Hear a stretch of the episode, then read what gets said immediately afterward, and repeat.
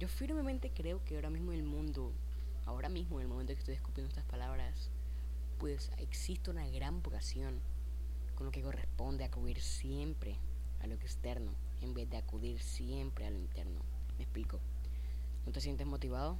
¿No te, sientes del todo completo contigo mismo? Pues busca un video de YouTube de motivación y de cómo estarlo.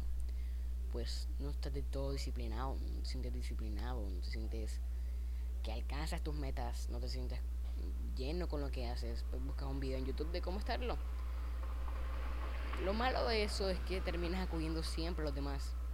Y como lo hablamos en el capítulo anterior, está perfecto aprender de los demás. El problema de eso es que si un día todos desaparecemos y solamente quedas tú, ¿a quién vas a acudir? Y ahí radica la verdadera importancia de siempre ser tú la principal fuente de motivación.